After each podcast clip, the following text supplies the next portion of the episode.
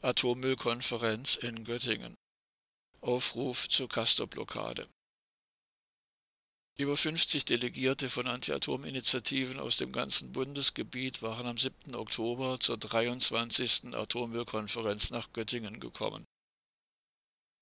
Eines der wichtigsten Themen waren die drohenden Castor-Transporte von Jülich nach Ahaus.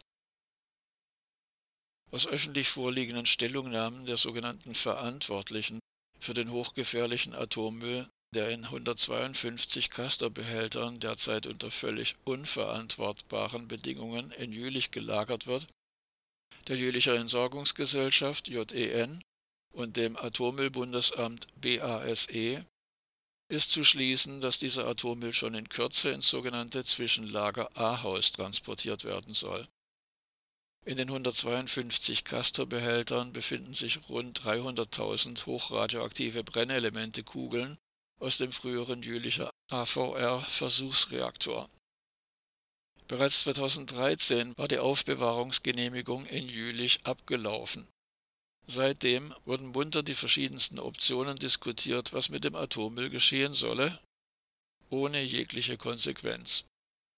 Der Bau eines neuen Lagers wird so seit zehn Jahren verhindert. Das jetzige Jülicher Lager dürfte eigentlich gar nicht weiter betrieben werden. Bereits seit 2014 gibt es eine Anordnung zur Räumung. In einer gemeinsamen Entschließung forderten die Teilnehmerinnen und Teilnehmer der Atommüllkonferenz von der Landesregierung Nordrhein-Westfalen und von der Bundesregierung, dass in Jülich ein neues Atommülllager errichtet wird, das auch einem Flugzeugabsturz und einem Terrorangriff standhalten kann. Es sei, so wörtlich, unverantwortlich, den Atommüll per Lkw 178 Kilometer über die Autobahn nach Ahaus zu transportieren, da das dortige sogenannte Zwischenlager keine Sicherheit bietet. Außerdem endet dessen Genehmigung bereits im Jahr 2036. Hinzu kommt, dass die rund 300.000 Brennelemente-Kugeln in ihrem jetzigen Zustand nicht endlagerfähig sind. Sie müssten abgereichert und konditioniert werden.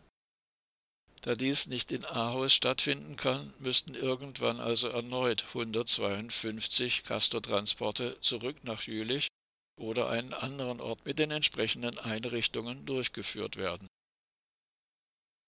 Die Teilnehmerinnen und Teilnehmer der Atommüllkonferenz riefen dazu auf, sich an den geplanten Auftaktaktionen am 15. Oktober entlang der Strecke von Jülich nach Ahaus zu beteiligen. Damit soll zugleich für die möglicherweise schon in Kürze nötigen Castor-Blockaden mobilisiert werden. Außerdem war der problematische Zustand der insgesamt 16 sogenannten Zwischenlager in Deutschland Thema bei der Atommüllkonferenz.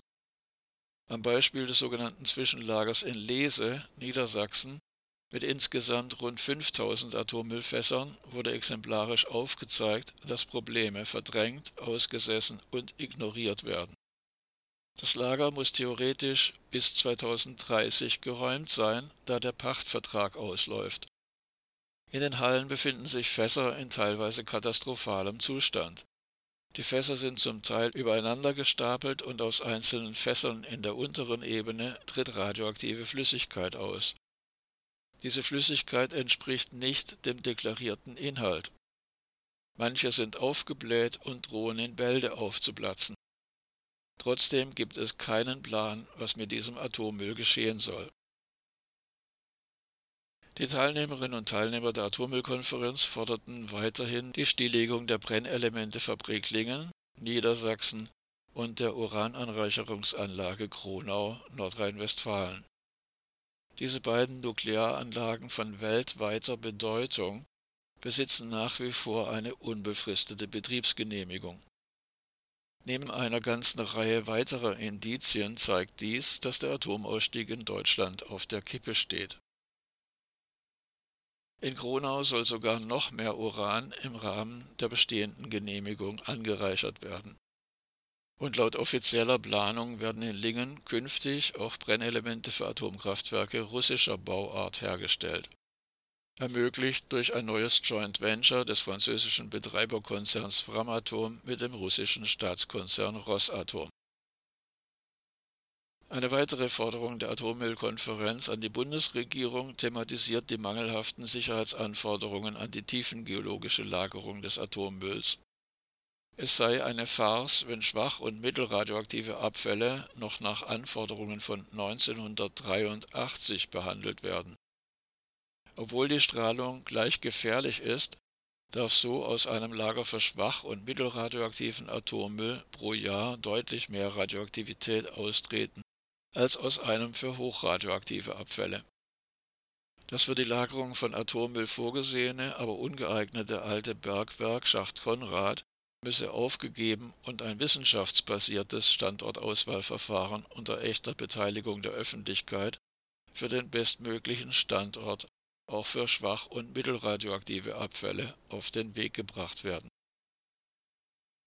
die Teilnehmerinnen und Teilnehmer der Atommüllkonferenz beschlossen darüber hinaus, die Position der Anti-Atom-Initiativen zur Lagerung hochradioaktiver Abfälle aus dem Jahr 2018 an die neuen Entwicklungen anzupassen und um weitere Forderungen zu ergänzen.